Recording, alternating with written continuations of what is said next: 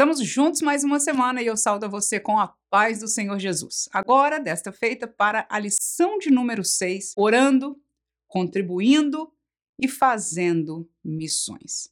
A lição em si, lendo o comentário, é uma lição simples. Não há coisas muito profundas nem difíceis de aprender. No entanto, o que torna esta lição muito especial é que ela é uma lição prática. Se ela não for vivida, não vale de nada. E queira ou não, nós já descobrimos ao estudarmos este trimestre algumas lições de que este assunto de missões começou no coração de Deus. Jesus veio fazer missões e comissionar missionários, aleluia, e mandou a todos nós estarmos envolvidos nas obras de missões e evangelismo. Por causa disso, na live de número 25, e nós transmitimos cada sábado às 21 horas do horário de Brasília, um especial ao vivo aqui pelo YouTube, onde nós sempre damos alguma dinâmica, algum material, alguma compartilhamos algum tipo de instrução para professores.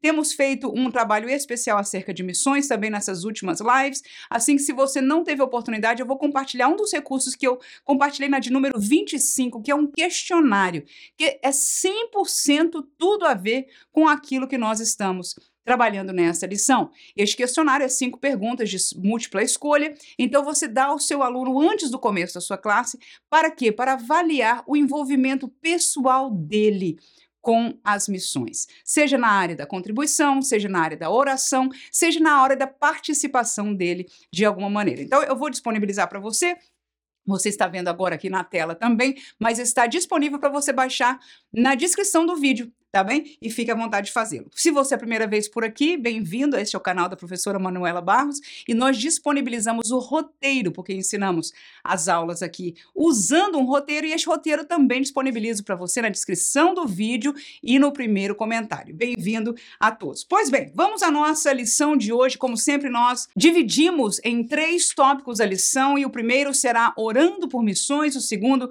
contribuir para as missões e o terceiro, chamada para as missões. O primeiro tópico, orando por missões, nós também dividimos em três subtópicos. São eles: pelo missionário, o sustento e a unção, pelo campo, arrependimento e conversão, pelos crentes, despertamento e ação. Ora, o primeiro tópico, nós estamos caminhando no mesmo pensamento uh, e roteiro, não é? em parte da, da nossa revista da Escola Dominical, do comentário da CPAD pelo pastor Wagner Gabi, assim que neste primeiro tópico nós vamos falar sobre a oração pelas missões. Nós entendemos claramente de que quando nós oramos por uma causa, quando nós tomamos um tempo, a primeira coisa mais simples de entender é que se você ora por alguém ou por alguma coisa, você se lembra deste alguém ou desta alguma coisa. Então, já começa com o ganho de que toda vez que você orar por missões ou por um missionário, ou por as causas que nós vamos estar colocando aqui, o seu envolvimento é automático, talvez não seja muito grande, mas é suficiente para que você se lembre desta realidade. E quando nós nos lembramos, quando nós colocamos diante de nós uma realidade, é oportunidade para o Espírito Santo continuar a falar conosco e obrar nas nossas vidas. Amém? Então, em primeiro lugar, quando nós oramos por missões, nós lembramos da pessoa do missionário, o sustento do missionário, Deus usar o missionário. Esta é a primeira sentimento. E nós, com certeza, eu imagino que a maioria de nós já despediu alguém na sua igreja para o campo missionário. É uma família era um irmão, era um casal que fazia parte da nossa igreja, né? E chamado por Deus para um campo, nós o despedimos e eles ali partiram, já não estão morando em nosso meio, convivendo conosco, mas estão fazendo a obra de Deus em outro lugar. Alguns de nós convivemos com missionários que a cada semana ou a cada mês deixam a igreja local e se deslocam para uma área mais remota do nosso estado para estar ali também suprindo a necessidade espiritual espiritual, evangelizando, ou seja, fazendo missões regionais. Estas pessoas estão na frente de batalha do reino de Deus, assim como o nosso pastor, os obreiros que estão ao seu lado, aqueles que estão militando verdadeiramente pela igreja do Senhor Jesus, são obreiros, aleluia. São pessoas que decidiram aceitar o chamado bíblico de Jesus de fazer da sua vida a obra de Deus e fazer da obra de Deus a sua vida. A maioria de nós tem esta realidade compartilhada. Nós temos a nossa vida normal, né? Mas servimos ao Senhor. E é importante nós estarmos imbuídos na obra do Senhor mais do que somente o culto, seria excelente que todos nós pudéssemos participar em algo mais, contribuir de alguma maneira, aleluia, ativamente na obra de Deus. Mas estas pessoas vivem para evangelizar, para cuidar da igreja, para interceder, para ajudar, para, enfim, o seu pensamento, a sua vida, o seu trabalho é o reino de Deus e por isso eles precisam estar cobertos de oração. Porque a primeira coisa que pode acontecer como nós, eles, como a gente vai falar daqui a pouco do sustento, porque precisam do sustento, às vezes acontece que querem ser missionários, mas não podem permanecer como queriam e poderiam fazer por causa de falta de sustento. Às vezes acontecem realidades espirituais no campo. Nós falamos de uma das nossas lives que a irmã Vânia apresentou, a história ali do Equador, onde aqueles missionários que foram levar o evangelho para aquela tribo pela primeira vez, uma tribo cruel que tinha era famosa, era conhecida por matar os seus inimigos sem piedade, e aqueles missionários foram todos mortos. E para nossa surpresa, as esposas e filhos destes missionários decidiram voltar àquela tribo e evangelizar. Aleluia.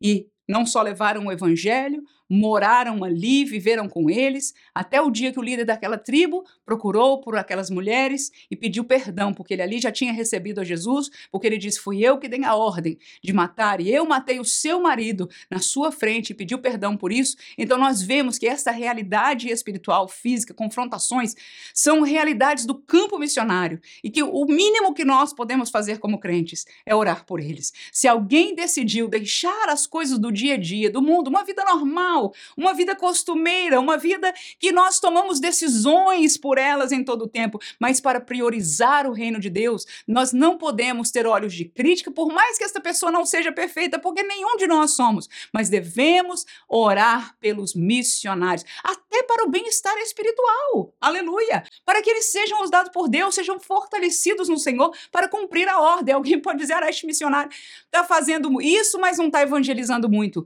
O que é que nós devemos fazer? É o primeiro tópico. Então, por isso eu digo que essa classe é extremamente prática. E Deus use você, professor, professora, a ensinar a falar a praticidade desta, desta realidade. Efésios 6 e 16, vamos deixar textos bíblicos para nossa apreciação. O texto diz: E por mim, é Paulo pedindo oração por mim, ele, para que me seja dada, no abrir da minha boca, a palavra com confiança para fazer notório o mistério do evangelho. Então, Paulo pede oração por ele, que era um missionário.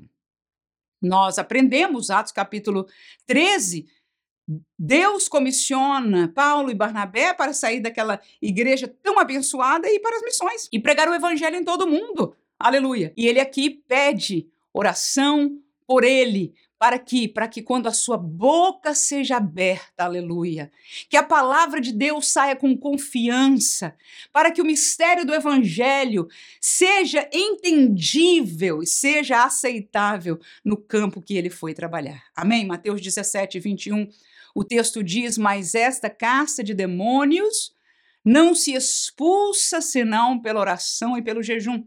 Então, este texto bíblico é Jesus explicando aos seus discípulos o porquê que eles não puderam expulsar os demônios daquele jovem.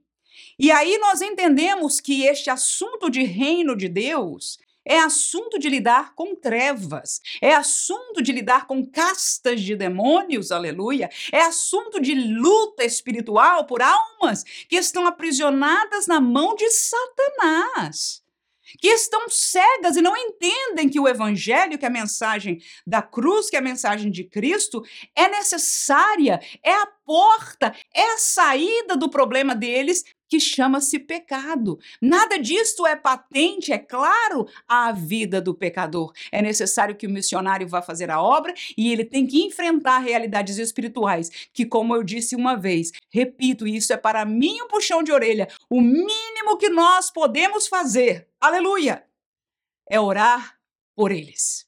Segundo, orar pelo campo ou seja, as pessoas que eles estão evangelizando. Pelo arrependimento e a conversão, ou seja, os frutos. Nós queremos ver relatório dos missionários e ver frutos. Este irmão foi para não sei aonde, cadê os convertidos? Aleluia! Então, quando nós pensamos neste primeiro tópico, a primeira pergunta que deve vir para mim é essa: será que eu estou orando para que Deus o use? Será que eu estou orando pela vida dele? Será que eu estou olhando, orando pelo campo, por aquelas pessoas, para que Deus quebrante os corações, para que a palavra encontre lugar, guarida nos corações? Eu estou participando pela oração ativamente nesta milícia? Porque a Bíblia nos ensina a fazê-lo assim. Então nós devemos orar pelo campo, pelas pessoas que o missionário vai encontrar. Romanos capítulo 10, versículo 1, o texto diz: Irmãos, o bom desejo do meu coração e a oração a Deus por Israel é para sua salvação. Aí está falando o apóstolo Paulo, um homem que, apesar de judeu, foi chamado pelo Senhor Jesus para ser o apóstolo dos gentios.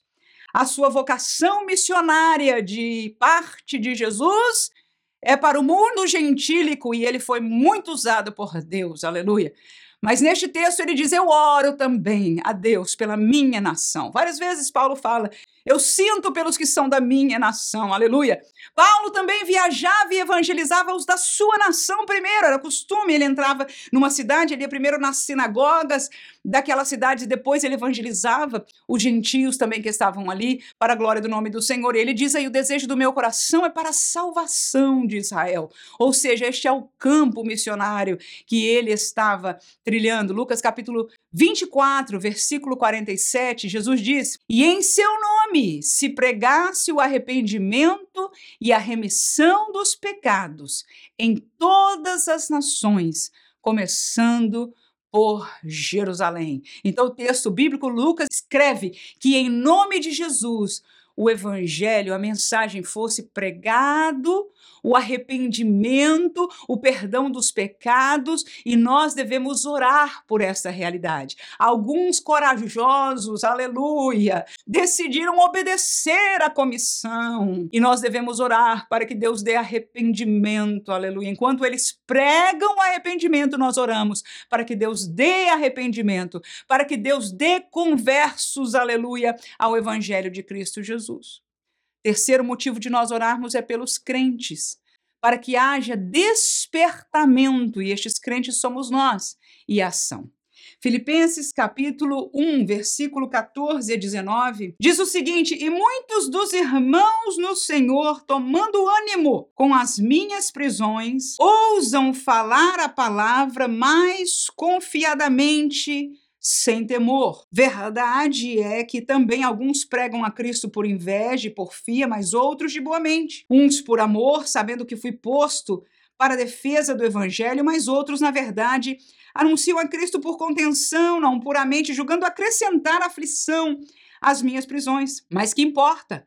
Contanto que Cristo seja anunciado de toda maneira, ou com fingimento, ou com verdade, nisto me regozijo e me regozijarei ainda, porque sei que disto me resultará salvação pela vossa oração e pelo socorro do Espírito de Jesus Cristo. Ou seja, o que Paulo quer é salvação. Mas agora nós estamos falando de oração pelos crentes, pela igreja que ficou por trás, aleluia. Que ele, no começo deste texto que lemos, diz: quando os irmãos começaram a ouvir os testemunhos do que eu tenho vivido no campo missionário, das prisões, das aflições, dos problemas, aleluia, muitos tomaram força, glória a Deus, aleluia. Tomaram ânimo, diz o texto, das minhas prisões e ousam falar com mais ousadia e confiadamente e sem temor. É tipo assim: se ele está encarando este nível de perseguição, como é que eu não vou encarar esta perseguiçãozinha, esta besteira que eu vivo aqui na minha igreja local, na minha faculdade, no meu trabalho, na minha casa? Vou falar com confiança em nome de Jesus. Isso que aconteceu. Então, enquanto nós oramos pelos missionários, pelo campo, vamos orar pela igreja para que, ao viver esta mesma milícia, claro que não comissionados como estes ao campo, mas no nosso campo local nós possamos também tomar parte, sermos mais ousados e participar deste trabalho evangelístico, que foi o que aconteceu aqui. Ele disse: as pessoas começaram a evangelizar. E ele disse: alguns né? Por inveja. Alguns pensando que fazendo aquilo iam até aumentar o meu sofrimento. Mas Paulo disse, outros ele disse, outros não, outros por amor, de boa mente, etc. Mas ele disse, para mim, na verdade, contanto que almas sejam resgatadas do caminho da perdição eterna, que haja salvação, disse Paulo, isso é que me importa. Quem diz amém? Mateus capítulo 9, versículo 30 e 5 ao 38 diz: E percorria Jesus todas as cidades e aldeias, ensinando nas sinagogas deles, e pregando o evangelho do reino, e curando todas as enfermidades e moléstias entre o povo. E vendo a multidão, teve grande compaixão deles, porque andavam desgarrados e errantes, como ovelhas que não têm pastor. Então disse aos seus discípulos: a seara é realmente grande, mas poucos são os ceifeiros. Rogai, pois, roguem, pois, ao Senhor da seara que mande ceifeiros para a sua seara. Duas coisas nós aprendemos. Primeiro é que quem levanta, quem manda ceifeiros, aleluia, é Jesus. Aleluias. O Espírito de Deus continua a chamar, a levantar, a, a dar este amor e desejo de fazer missões no coração de algumas pessoas, aleluia. Mas o nosso dever é rogar ao Senhor da seara. Ou seja, nós precisamos orar e interceder para que haja despertamento e ação. Alguns despertados a se envolver a nível local e a orar, e como vamos falar da contribuição, e outros agindo, sendo estes ceifeiros. Em verdade, todos nós somos, somente alocados a realidades diferentes e alguns, com certeza, em tempo total, estes missionários que vivem, aleluia, para fazer a obra de Deus. Quem diz amém? Segundo tópico. Contribuir para as missões. Contribuir para as missões, como bem disse o comentarista da nossa revista, é suprir a necessidade. É ajuntar tesouro no céu e é um privilégio espiritual. Então, primeiramente, é suprir a necessidade. Segundo os Coríntios 11, 9, o texto diz, porque os irmãos que vieram da Macedônia supriram a minha necessidade e em tudo me guardei de vos ser pesado, e ainda me guardarei. Veja, aí quem está falando é o apóstolo Paulo. Ele tinha necessidades financeiras, e ele disse que os irmãos da Macedônia, que vieram da Macedônia, supriram a minha necessidade. Ou seja, me deram oferta que supriu a necessidade, irmão. A necessidade. Que triste é pensar que missionários e não há poucos neste mundo. Estão passando necessidade. Quando eles decidiram viver a sua vida na missão mais nobre e, por que não dizer, mais importante. Aqui no YouTube, onde eu estou, há muitos que estão faturando milhões, ensinando uma mensagem que não é verdadeira e que não leva à salvação, que não leva a Cristo, que não leva à vida eterna.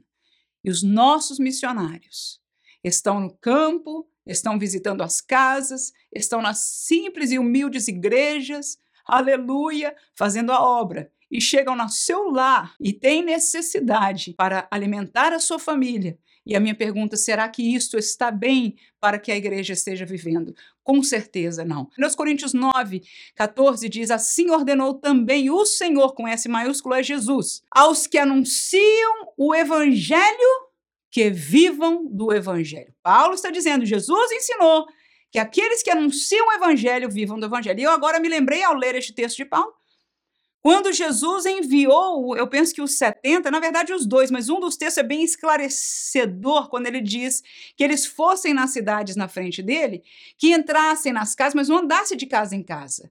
A casa que o recebesse, eles ali comessem, aleluia, eles ali estivessem todo o tempo ali. O que, que isso quer dizer? Vocês vão anunciar o evangelho? É digno de vocês serem sustentados, aleluia. Que alguém colabore com vocês, que vocês vivam do evangelho, tenham as vossas necessidades supridas, glória a Deus, pelo evangelho. Isto foi o que ensinou o Senhor Jesus e Paulo aí, dá testemunho disso. Segundo, contribuir para missões é juntar tesouro no céu. Mateus capítulo 6, versículo 20 e 21 e 24. Mas ajuntai tesouros no céu, onde nem a traça nem a ferrugem consomem, e onde os ladrões não minam nem roubam, porque onde estiver o vosso tesouro, aí estará também o vosso coração. 24. Ninguém pode servir a dois senhores, porque ou há de odiar um e amar o outro, ou se dedicará a um e desprezará o outro. Não podeis. Não tem jeito de servir a Deus e a Mamon. Ora, o comentarista pastor Wagner Gabi usou este tópico para ensinar sobre isso. E eu entendo plenamente que essa é uma verdade. Contribuir para a obra missionária é juntar tesouro nos céus. E alguém pode perguntar: por que eu quero entesourar no céu? Porque Jesus nos disse que fizéssemos assim. É isso. Não é porque o juro aqui está forte e lá está baixo. Não é porque lá dá mais lucro. Não! Nós somos chamados a juntar tesouro nos céus porque Jesus nos mandou que fizéssemos assim. Agora, neste texto, a gente aprende mais alguma coisa.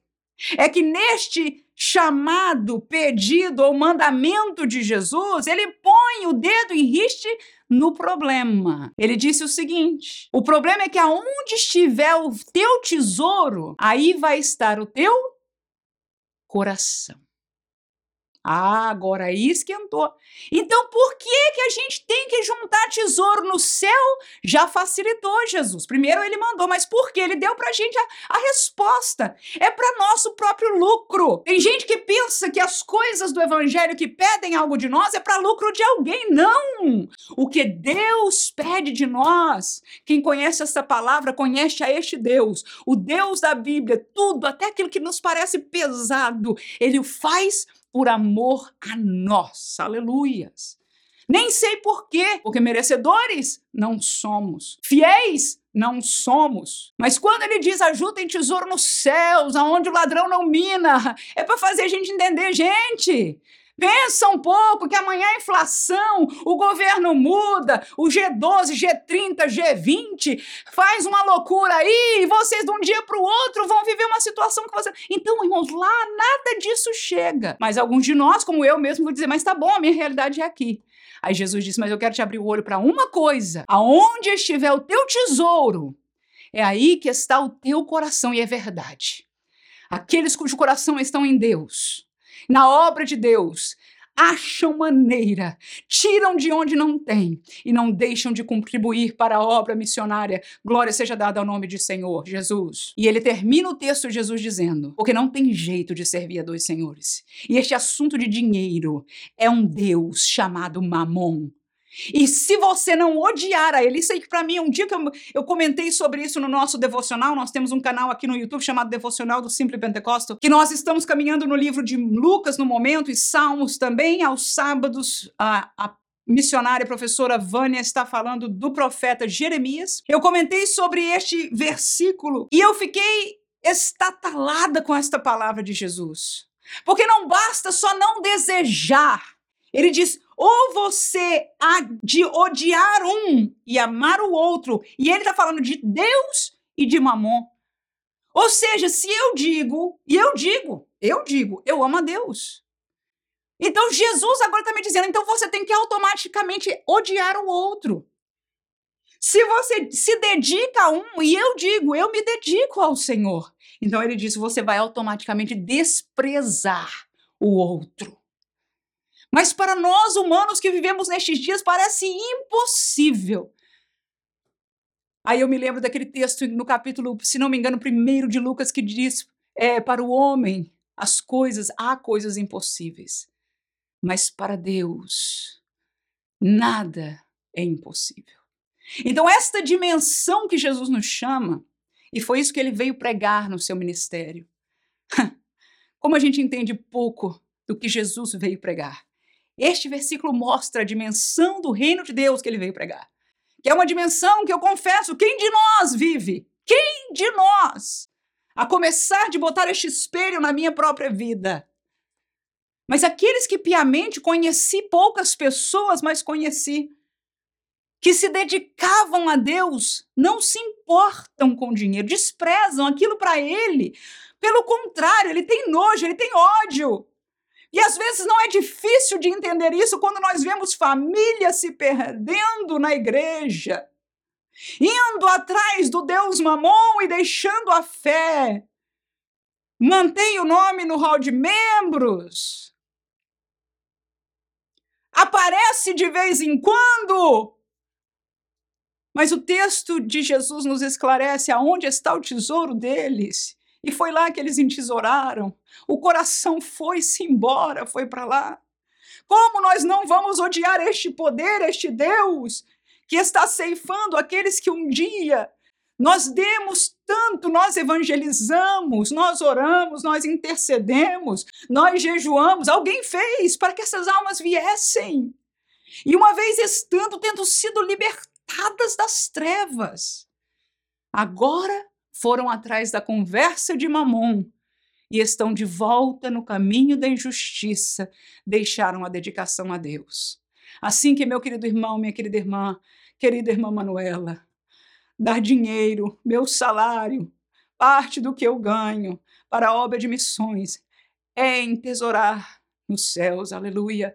É guardar o meu coração no lugar aonde fique o meu tesouro. Que Deus nos guarde, nos ajude a cumprir esta palavra. E em terceiro lugar, contribuir para as missões é um privilégio espiritual. Segundo aos Coríntios 9, 12 diz o texto, porque a administração desse serviço, que Paulo ali estava falando sobre levar oferta para alguém, não só supre as necessidades dos santos, mas também redunda em muitas graças que se dão a Deus. Então, Paulo está dizendo, irmãos, a oferta que eu recolhi de vocês para levar para os irmãos lá da Judéia que estavam passando necessidade, não só supriu a necessidade deles, mas redundou, ou seja, causou muitas ações de graças que se dão a Deus. Aleluias.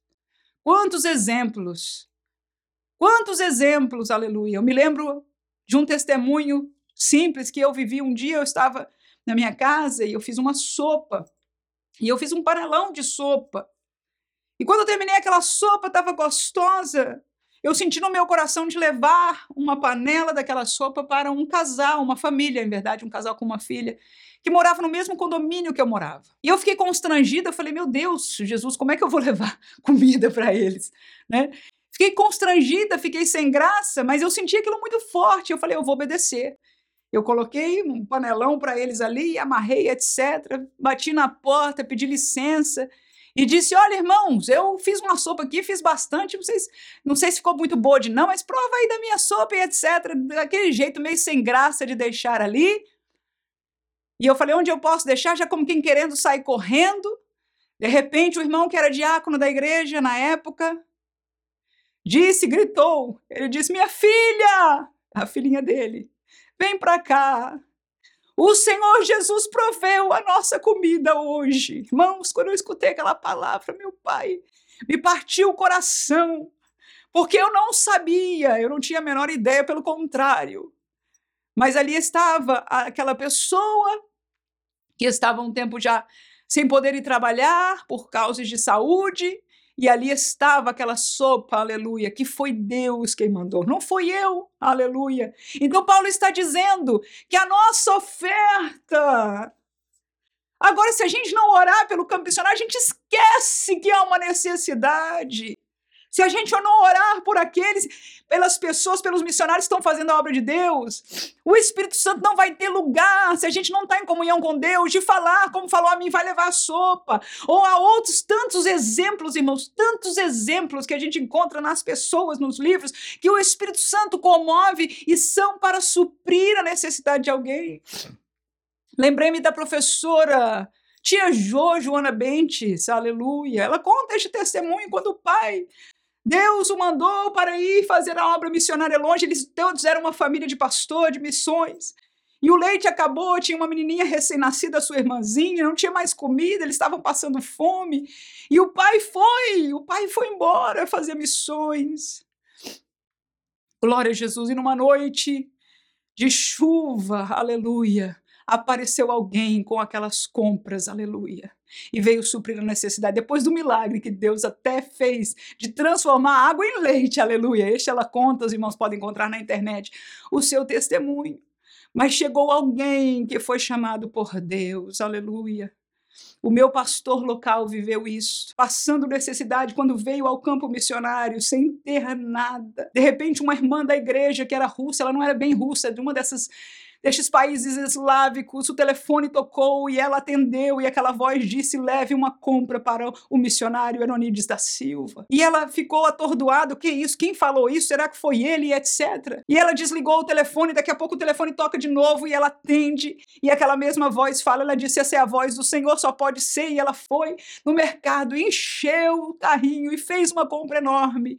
E chegou na casa do missionário, que era, estava com a sua esposa e os seus dois filhos, e não tinha absolutamente absolutamente nada. Aleluia! E ali chega a provisão de Deus, e Paulo diz: a administração deste serviço não só supre a necessidade, mas dá muitas graças a Deus. Até hoje, esta família dá graças a Deus porque reconhece que no dia da aprovação o Senhor supriu. Irmãos, histórias como essas eu conheço tantas, inclusive algumas na minha vida, para a glória do nome do Senhor. Mas esta é a realidade daquele que contribui para as missões e é um privilégio para nós tomarmos parte disso. 2 Timóteo 1 e 8, o texto diz, portanto, não te envergonhes do testemunho do nosso Senhor nem de mim, que sou prisioneiro seu, antes participa das aflições do evangelho, segundo o poder de Deus. Este um pouquinho fora de contexto, mas eu quero tomar esta palavra para nós e aplicar aqui neste tópico que Paulo nos chama a participar das aflições do evangelho. Talvez não indo lá junto com eles na África ou no meio dos índios ou naquele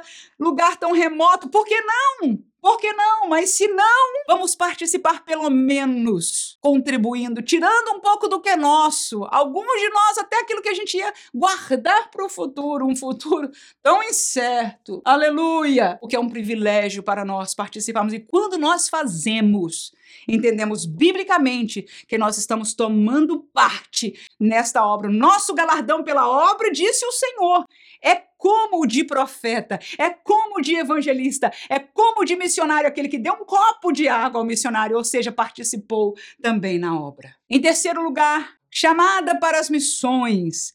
Primeiro lugar, a comissão geral. Segundo, a chamada específica. E terceiro, vamos falar do perfil do chamado, também seguindo a direção do comentarista da nossa lição. Comissão geral, Evangelho de Marcos 16, 15. Comissão geral significa a missão que é para todo mundo, diz a palavra. Disse Jesus: ide por todo mundo. Pregai o Evangelho a toda criatura e estes sinais seguirão aos que crerem, e em meu nome expulsarão demônios, falarão novas línguas, pegarão nas serpentes, e se beberem alguma coisa mortífera não lhes fará dano algum, imporão as mãos sobre os enfermos e os curarão. Este versículo não é para pastor somente, não é para evangelista consagrado somente, não é para presbítero ou diácono somente. Este texto é a comissão geral de Jesus. É crente tem que pregar o evangelho. Aleluia! É crente, os sinais devem seguir ele. Aleluia! É crente viverá esta realidade e nós precisamos buscar viver esta comissão que Jesus nos deu. Segunda comissão é a chamada específica. É o texto de Atos, capítulo 13, versículo 1 ao 5, quando nós lemos o chamado do apóstolo Paulo. Na igreja que estava em Antioquia, Havia alguns profetas e doutores, a saber, Barnabé e Simeão, chamado Níger, e Lúcio Sirineu e Manaém, que fora criado com Herodes, o tetrarca, e Saulo, ou seja, gente fina, aleluia, naquela igreja. E servindo eles ao Senhor e jejuando, tá vendo? Fina, mas servos de Deus e que jejuavam. Disse o Espírito Santo: Apartai-me a Barnabé e a Saulo para a obra que os tenho chamado. Então, jejuando e orando e pondo sobre eles as mãos, os despediram. E assim estes, enviados pelo Espírito Santo, desceram a Seleucia e dali navegaram para Chipre. E chegados a Salamina, anunciavam a palavra de Deus nas sinagogas dos judeus e tinham também a João como cooperador. Então, esta chamada é uma chamada específica. Por que, irmã? Porque foi Deus que disse, na pessoa do Espírito Santo. Ele falou no meio da igreja. Não sei se foi uma profecia, provavelmente, mas claramente falou que apartasse aqueles dois e mandasse para a obra missionária. E a igreja o fez. Então, encontramos aí neste texto a chamada específica de Barnabé e de Saulo, e foi o Espírito Santo que o fez. E por último, o perfil do chamado, ou seja, para alguém ser missionário, para alguém estar preparado, se é que eu posso dizer assim, ou comissionado para o serviço integral do evangelho. Volto a dizer, a chamada geral é para todos, mas alguns têm uma chamada específica, como é o caso dos ministros do evangelho, dos missionários. E este perfil, nós encontramos algumas dicas na palavra de Deus, Lucas capítulo 12, versículo 48. O texto diz: "Mas o que a não soube e fez coisas dignas de açoites, com pouco açoites, será castigado. E a qualquer que muito for dado, muito se lhe pedirá. E ao que muito se lhe confiou, muito mais se lhe pedirá. Este texto eu vou focar no final dele, que uma das coisas que eu gostaria de compartilhar com você acerca do chamado é esta verdade bíblica.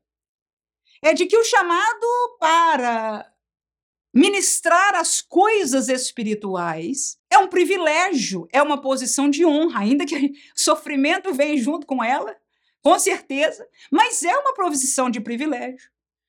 É-lhe dado graça e privilégios espirituais de maneira geral. E o texto aí nos lembra que a quem muito é dado ou muito é confiado, muito se lhe pedirá, muito mais se lhe pedirá. Com quem? Quem nos vai pedir? Deus. A prestação de contas para com Deus de alguém que obra na dianteira da obra de Deus é diferente daqueles que obram na retaguarda. Amém. Então, essa é a primeira coisa para o comissionado. Para aquele que bate no peito e diz: Oh, aleluia, eu sou obreiro de Deus. Então, vamos começar a nos humilhar aí, porque a quem muito nos é dado. Se nós temos a graça, se nós temos portas abertas, se nós temos os privilégios, se nós somos usados por Deus, esteja seguro que a nossa prestação de contas diante de Deus é muito mais rigorosa do que aqueles que não estão adiante. Atos capítulo 1, versículo 8 diz: Mas recebereis a virtude do Espírito Santo que há de vir sobre vós, e ser-me-eis testemunhas, tanto em Jerusalém como em toda a Judéia, Samaria, até os confins da terra. Segunda coisa que eu aprendo sobre os chamados é que eles não devem sair sem antes receber a virtude do Espírito Santo. O evangelho bíblico, Jesus disse para aqueles, e esta foi uma verdade patente para todos porque este batismo, este revestimento ficou disponível para todos, aleluia. É ensinado no texto bíblico. Mas aqui a evidência de Jesus, o ensinamento de Jesus foi esse: não vão, não saiam ainda, até que vocês sejam revestidos de poder. Então, aquele que é chamado, primeiro, Sente de Deus, busque o revestimento de poder, o batismo no Espírito Santo. Se não tem, nem ouse. Aleluia! Busque, busque até que você seja revestido. Mas se tem o batismo, continue buscando as virtudes, os dons espirituais para a glória do Senhor, porque é necessário no campo de batalha daqueles que militam no reino de Deus. Atos 9 e 15 diz: Disse-lhe, porém, o Senhor: Vai, porque este é para mim um vaso escolhido para levar o meu nome diante dos gentios e dos reis e dos filhos de Israel. Qual outro perfil do chamado? É este aqui, quem escolheu foi Deus. É tanta gente na igreja que tem opinião se esse deveria ser pastor, se aquele deveria ser missionário, se aquele. E eu não estou dizendo, irmão, não quero isentar de que haja no meio da realidade da igreja, como administração, alguma manipulação humana, algum querer, algum favor e etc. Não. Mas eu não deixo o meu coração se encher disso, irmãos. De maneira alguma. Porque eu sei, primeiro, que Deus prestará conta de tudo isso, irmãos. É assunto com Deus, para que, que eu vou me importar? Aleluia! Mas vamos filtrar destas coisas que existem, porque existem. E vamos focar naquilo que Deus faz, porque Deus chama. E aí, Deus está falando com Ananias e disse: vai sim falar com Saulo. Vai sim, ele está cego lá esperando. Quem fez isso com ele foi eu. Vai sim, porque ele é para mim. Porque Ananias falou: o quê? Isso é um monstro, isso não presta para nada. O senhor não está sabendo como é que Deus não sabe, irmãos. Como é que Deus não sabe? Deus sabe das minhas fraquezas. Mas se ele me escolheu para uma obra, irmãos, Escolheu. Deus sabe a fraqueza daquele obreiro. Sabe, irmãos. Você pensa que a gente precisa dizer para Deus o problema do irmão, o problema do obreiro? Não, irmãos. Deus sabe. E sabia de Saulo. Só que Ananias estava vendo só um pedacinho da história. E Deus tinha outro plano, aleluia. Deus conhecia o coração daquele homem, aleluia. E Deus mudou a história daquele homem desde aquele dia na entrada de Damasco. E agora disse: Ananias, seja obediente, vai. Porque aquele ali é para mim um vaso escolhido para levar o meu teu nome e diante dos gentios e dos reis e dos filhos de Israel. Oh, aleluia! Ministério glorioso escolhido por Jesus. E este é privilégio do chamado. Quem chama é Jesus.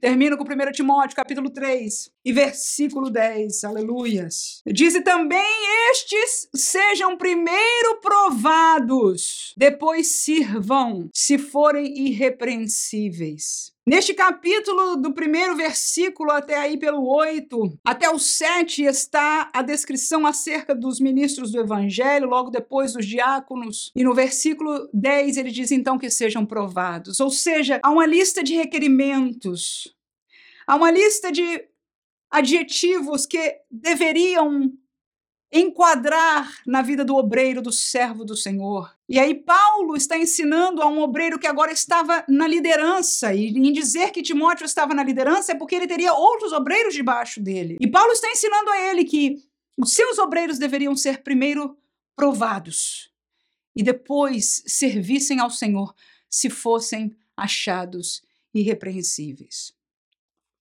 E eu volto a dizer: infelizmente, nós, e olha, irmãos, trazendo a verdade, a gente faz isso dentro da nossa casa, do nosso lar. Eu e você, como pai, mãe, hum, fazendo. Esta realidade, posso dizer a palavra certa? Carnal, que nós vivemos em casa, é a realidade que algumas vezes se vive no contexto da igreja, dos departamentos e até da igreja como um todo. Com isso, eu quero dizer que nós não vamos isentar de que haja favores que hajam colocações humanas de promoções. Mas eu quero focar que o erro dos homens, o suposto erro, não retira a verdade de Deus. E eu não vou menosprezar, aleluia, e eu vou levar você rapidamente à história de Saul e Davi. Porque Saul estava, irmão, na pior das que vida desgraçada que o homem estava. Já consultando é, vidente, uma vida, olha, de desobediência a Deus. Deus já tinha tirado o reino dele, ou seja, sabia que não seria a sua família que haveria de herdar sobre Israel. Mas com tudo isso, Davi, quando teve a chance de matá-lo, porque encontrou ele dormindo, dormindo numa caverna, Davi disse: não, disse o pessoal deles, nem, nem não toca nele, porque jamais eu tocaria no ungido do Senhor. Ou seja, um homem que é separado para o ministério, que outros homens de Deus impuseram as suas mãos sobre eles. Deus tem compromisso. E eu não tenho nada a ver com isso e eu vou fazer sempre como Davi. Aleluia. No entanto, esta palavra aqui é para pastor, para obreiros, crentes como era Timóteo. E Paulo, que era o mais velho, que era o obreiro, né? o apóstolo, que era o pai na fé destes obreiros, inclusive como Timóteo, diz: meu filho, tem que provar primeiro. E se nós que, como missionários, professores, é, enfim, também alguns do ministério.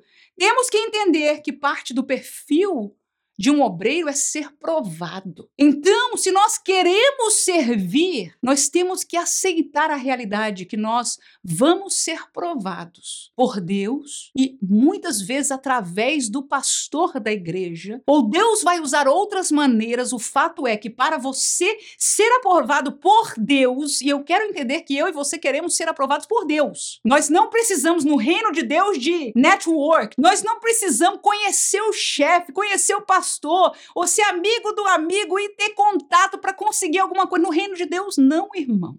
No reino de Deus, não, irmão. Se nós não, na verdade, não deveríamos fazer isso nem para fora, muito menos no reino de Deus, porque este assunto do reino de Deus a gerenciar é de Deus. Amém? Então, entendamos. E quando a gente for provado, parece que foi uma humilhação, parece que foi isso, irmãos. Vamos passar, vamos voltar à palavra de Deus. Vamos voltar a nos humilhar, vamos aprender de volta com Jesus. Oh, irmãos, para que nós possamos ser aprovados.